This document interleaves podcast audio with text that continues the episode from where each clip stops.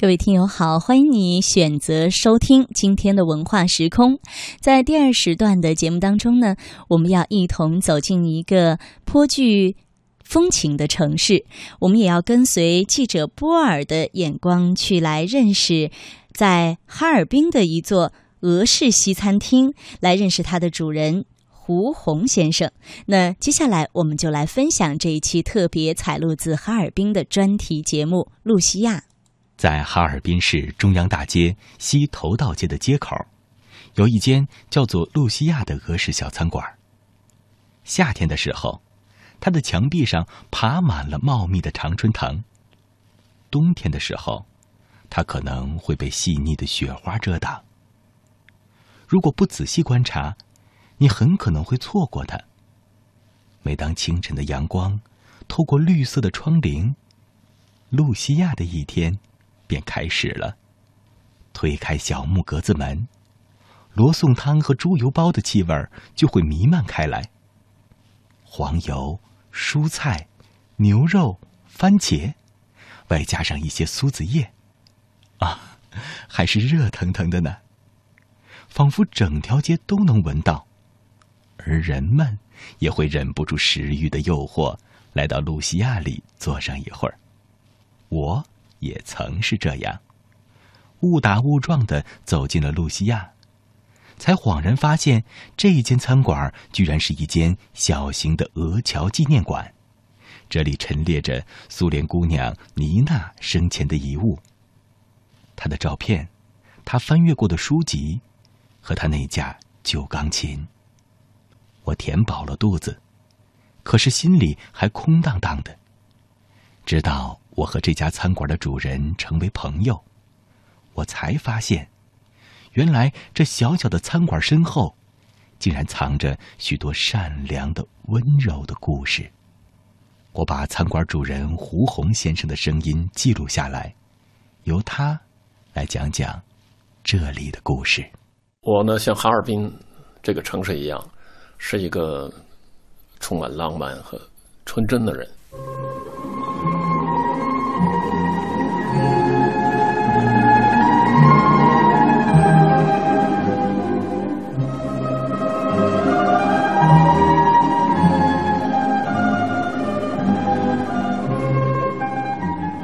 滨市名由来：一八九八年二月，东青铁道建设局把铁路线与松花江交叉点选入建设据点，并命名为松花江市。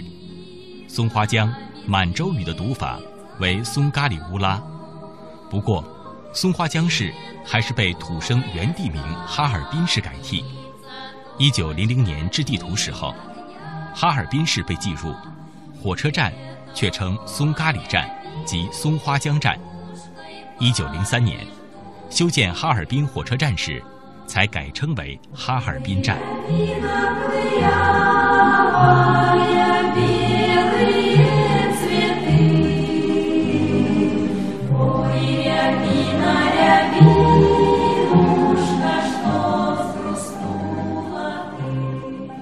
其实这个城市呢，大家很多人不太了解。其实这个城市在一八九八年开始修一个中东铁路，当时叫东青铁路，开始到一九零三年这个铁路修建完成。那么在这个期间，哈尔滨差不多来了五六万的俄罗斯人和世界各国的外国人。在一九一八年以后，从俄罗斯又来了差不多有二十多万这样的。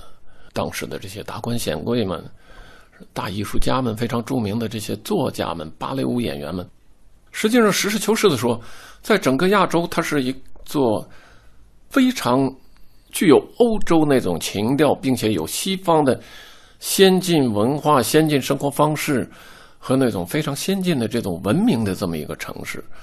而且在当时组成这个城市的人员的主要部分。是俄罗斯的贵族，所以这个贵族和普通的平民还不一样，有很深刻的文化修养，所以他们能够是吧，在这个城市里呢，把这个城市建设的非常美好。特别二三十年代，一九二零年、三零年代，所以在那个年代呢，这哈尔滨市就被全世界誉为东方的小巴黎。这个城市很传奇。当然，后来有各种各样的原因，直到一九六零年前后，这些俄国人呢就离开了哈尔滨。实际他们也很依恋这个城市，这是他们的第二故乡。现在有些人年龄很大了，比如说我们家的亲戚啊，还有我们的朋友啊。我们从小一岁开始在一起生活的这些孩子们，他们有的时候呢还回来到他们的父母亲或者祖母、呃祖父的墓地上，就是哈尔滨有这个鹅桥墓地，到那儿去，要在墓地的旁边，在墓室的旁边要坐上一上午。有时候他们要带一点东西，吃饭，在那儿坐着喝一点酒，大家回忆一些往事。这些都是发生在哈尔滨的往事。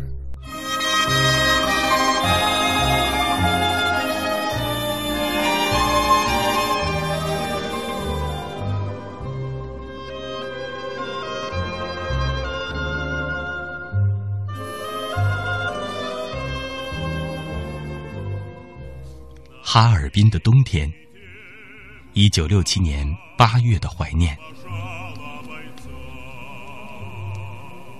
在你没有察觉的时候，雪花堆满了你的窗外的窗台上。在你刚刚喝过伏特卡，还没有到了不想再唱歌的时候，冬天从门缝挤进了你的客厅。在你刚刚想好约会热尼亚。在冬天来到的时候，去滑冰的那会儿，松花江上已经飞跑着露拉的大雪橇了。那一天清晨，你一醒来看见了窗外，立刻怔住了。天哪，这么美的白色世界！对面楼房门里。走出了一个中国女孩，她戴着红色的头巾，头巾中裹着红嫩的脸儿，红色的小花上衣，背着书包，远远的像一只红色的小鸟。她走走跳跳，捧起了一把雪。我今天仍然记得他的名字——红梅。每天早上，我都希望透过窗户看见它。它是一颗暖暖的红色小火苗，把我的心也点燃了。哈尔滨的冬天真是寒冷啊！如果没有这个寒冷，我们的生活会多么平淡。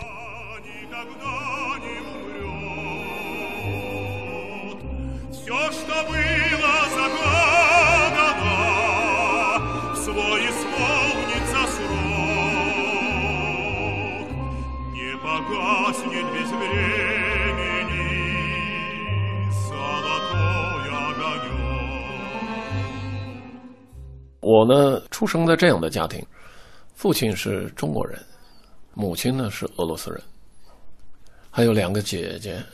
我们小的时候都叫苏联名字，所以我叫胡米莎妮莎，胡米莎。大姐的名字叫胡伊拉伊拉，二姐的名字叫达尼亚，所以叫胡达尼。很有意思。这个父亲那时候他很受这个西方的文化的影响。因为他也是在哈工大读书毕业的，而且呢，这个俄语又很好，所以跟我的母亲呢，呃，两个人的感情也很深厚。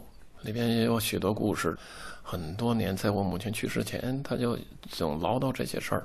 可是那时候我小，但是有些很很让我心里边感动的事情，我还都记着。事实上呢，是我我的母亲年龄很小，她当时才十七岁。你知道，你十七岁的时候，有时候也耍脾气，啊，比如说，哎呀，你看你都十七岁了，你为什么不嫁人呢。可是我母亲当时呢，她是小孩儿，她说我不嫁人，她是这么一种心态，所以她不愿意和我爸爸接触。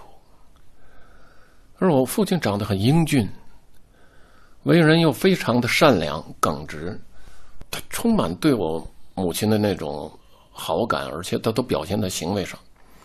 比如说，他有的时候他会送去一小半袋子白面、这红茶，反正总之他是找借口去看看我的母亲。那这个人就是这样，他如果一旦喜欢上一个人的话，他不可遏制。这个时候大概就是说啊，我可以用我的生命去证实我对你的这种爱吧。这个呢是一个俄罗斯人和一个中国人的真实的故事，是发生在我们家里的。这些是我知道的。其实，在哈尔滨三十多万俄国人当中和中国人的生活当中，其实有很多非常美、非常。美好、非常忧伤的事情，也非常纯真。我觉得，作为哈尔滨这个城市来说，它在我们中国啊，在整个亚洲啊，这个城市非常有它的特点。它最大的特点就是，曾经有那么多的俄罗斯的贵族，二十几万人，他们在哈尔滨生活，带到这儿来那么多的。世界上先进的文明文化、先进的生活方式，他们又建立了这么好的一个城市，和我们中国人在一起生活就非常的和谐，从来没有一次发生过什么中国人和俄国人吵架呀、打架呀，大家都很和谐的生活在这个城市里面。其实这个城市除了浪漫纯真，还带点忧伤啊。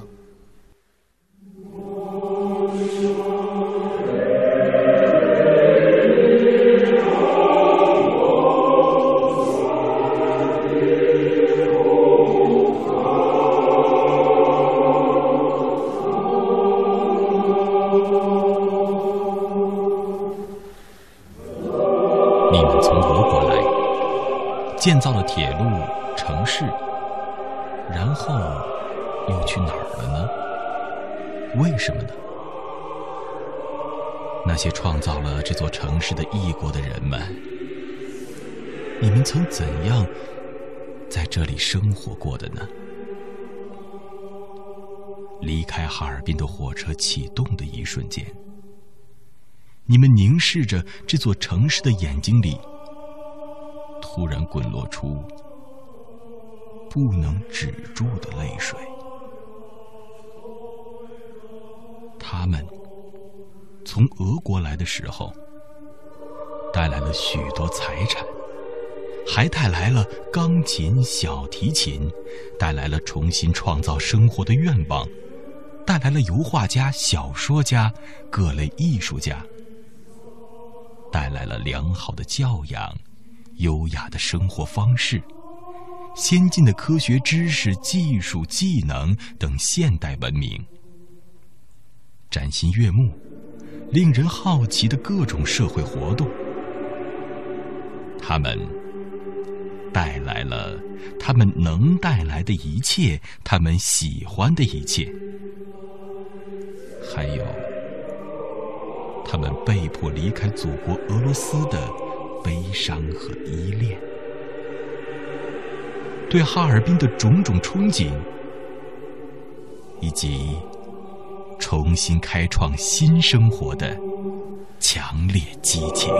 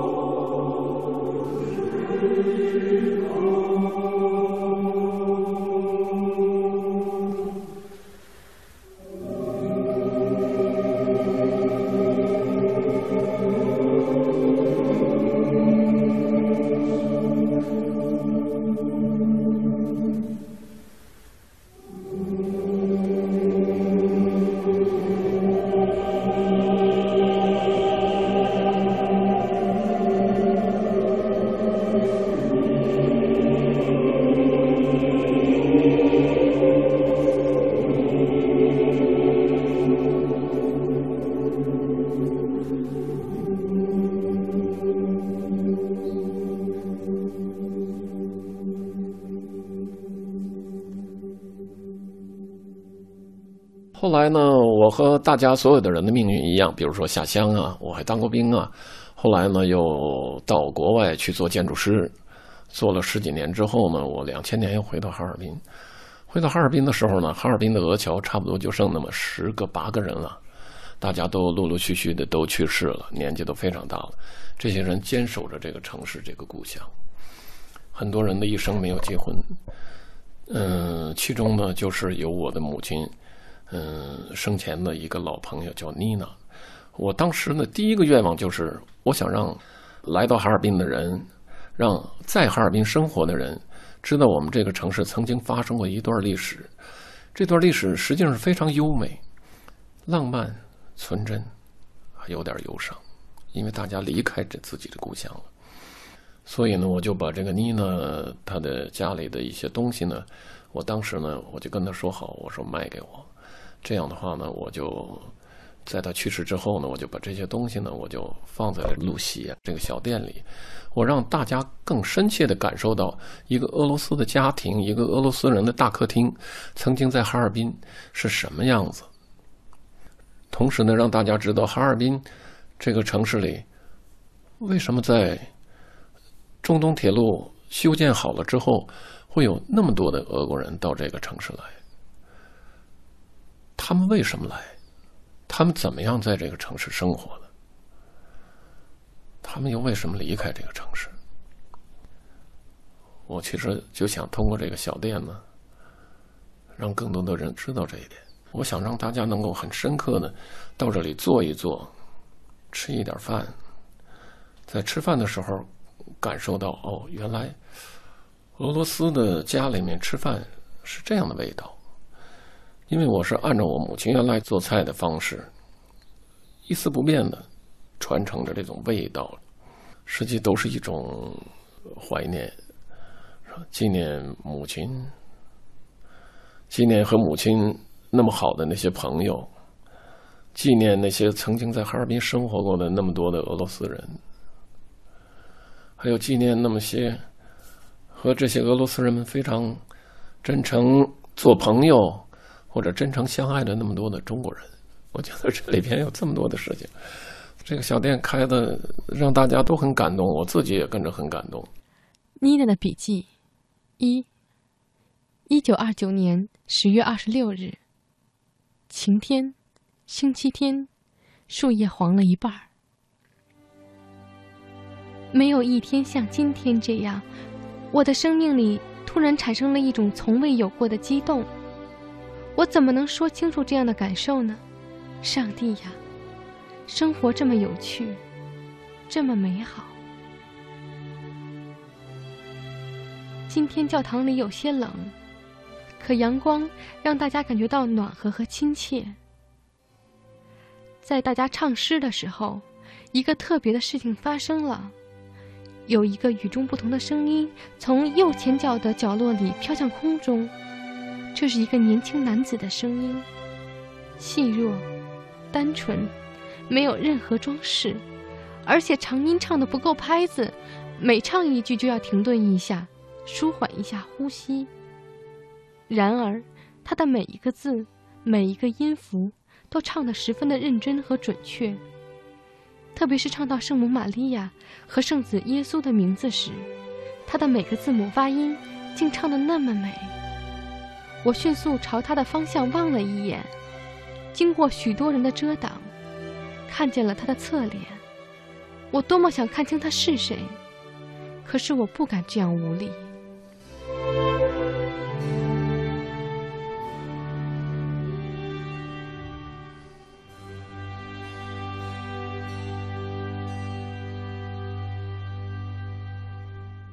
露西亚这个三个字呢，其实听起来非常像一个女孩的名字，非常好听。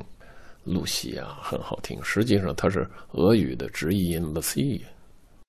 在这个小店里呢，因为我主要是收藏了妮娜的一些东西，但是一进门对着那一面墙呢，挂着一幅油画。那个油画是我的曾外婆，是一九零六年的原作。摆置的那些东西里面呢。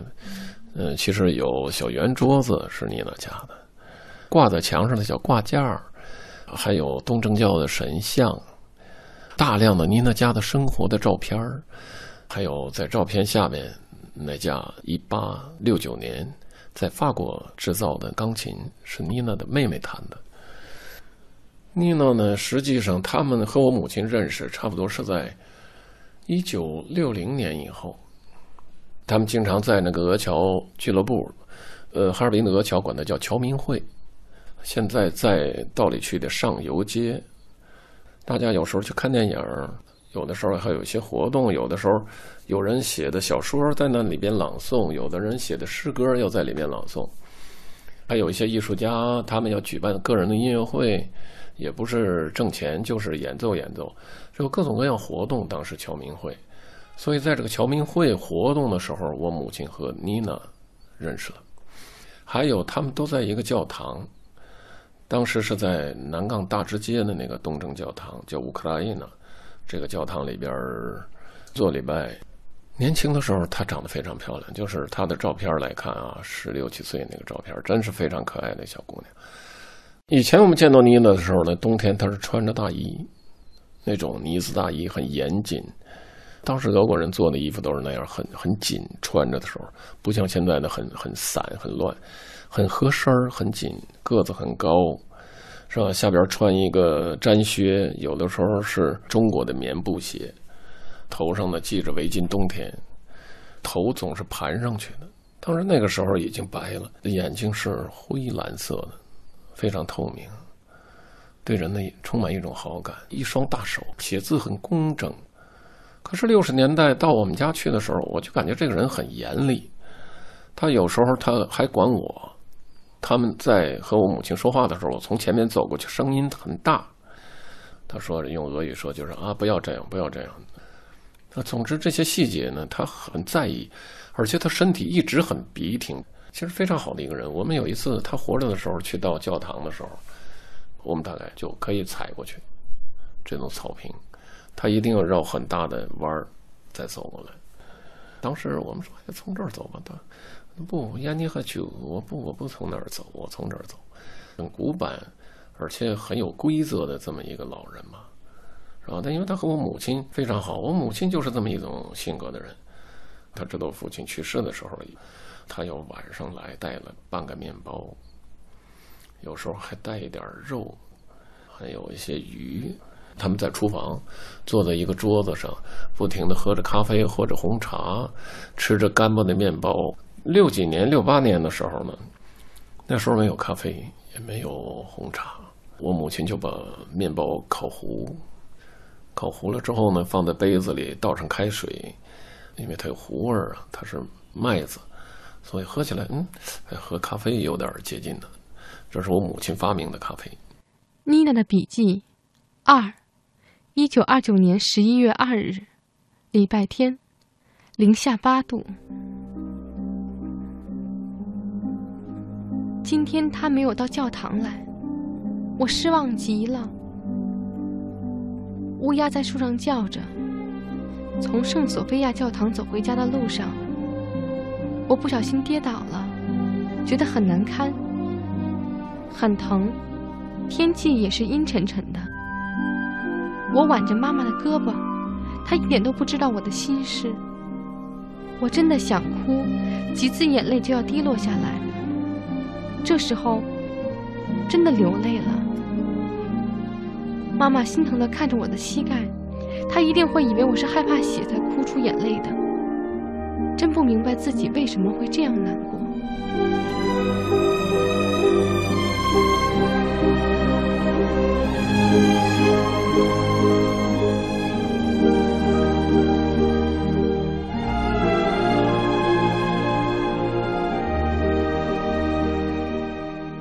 实际上，从母亲这儿呢，学了很多东西。母亲会做非常好的菜。当时记忆当中，俄国菜最深刻的有这个红菜汤。五六十年代是哈尔滨的整个市民的一道一道菜，就是我们哈尔滨人都吃这个，不是说光俄国人吃，已经推散到整个哈尔滨都吃。因为就这么多菜，做这个红菜汤其实很简单，你要买一根牛骨头，把它敲碎。买土豆，买胡萝卜，买大头菜，买西红柿，买洋葱，完了。把骨头汤弄好了之后，把胡萝卜放进去，呃，土豆放进去，大头菜放进去，然后再放上苏泊叶，再把这个西红柿切碎，用牛油、奶油把它煎了之后，往汤里边一倒，然后再放上盐。当时来说，这是非常非常的上等的哈尔滨的一道主菜。你可以把它做的稠一点，无论你吃大饼子、高粱米、大碴子，你吃什么东西？这个东西都非常搭配，它这味儿就非常鲜美了。因为都是秋天的这种下来的这些蔬菜，再加上牛骨头熬的汤，这个味道非常鲜美。所以我依照这个母亲的这种做法，我把这个汤一丝不变的这么做着，现在非常受欢迎，大家非常喜欢露西亚的红菜汤。其余呢，比如说我的母亲呢，还喜欢做这个油煎包。这个里面呢有猪肉有牛肉，里面还有大米饭，都是事先做好的，然后炒熟，用黄油，用牛奶和鸡蛋和的面，把它包起来，然后用油一炸。哎呀，这个味道简直是，我觉得如果吃这两样东西就没有必要再吃别的了，呃，非常美。还有呢，那个时候家里头经常腌咸鱼，俄语叫西廖特克。这是一种青鱼吧，不大。呃，母亲还会腌那个大马哈鱼，还会腌肥肉膘，嗯，非常好吃。那个肥肉膘就有一点那个奶酪的味儿，腌好了之后，然后放在面包上一起吃。我想，我非常忠实的保存这个传统的味道。这个如果你不忠实了，或者说啊，我们投其所好，我们中国人想这样，那么这个东西就等于丢了。是吧？就像一个楼，俄罗斯人在这哈尔滨建那个楼，你把它拆了之后再建一个，可是你建不出来原来那个样子，就是原来那个样子，它也没有原来的那个建筑物所能提醒你的想象力了。所以这个东西不能乱改。妮娜的笔记：三，一九二九年十一月九日，礼拜天，大雪。他依然没有到教堂来。没有人谈起他，不知道他是谁，从哪儿来。教堂里的人很多，人们都是一个神情，庄严肃穆和对神圣的崇敬，而我的心里却充满着恐慌和失望。大家不知道我的心思，只有上帝知道。请告诉我他在哪儿，他是谁？我的上帝！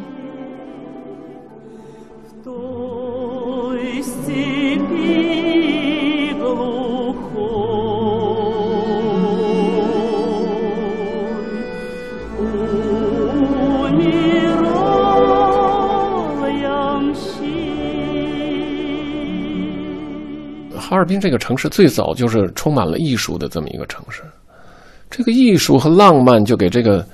城市呢，很大的影响在人们的这个精神境界里。我觉着哈尔滨的灵魂是对艺术和对美的追求，这个不是一个人、两个人，而是很普遍。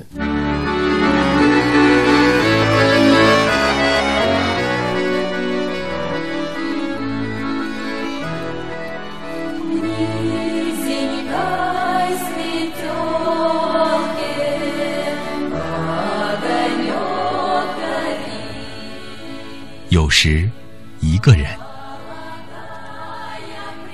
常常是他一个人。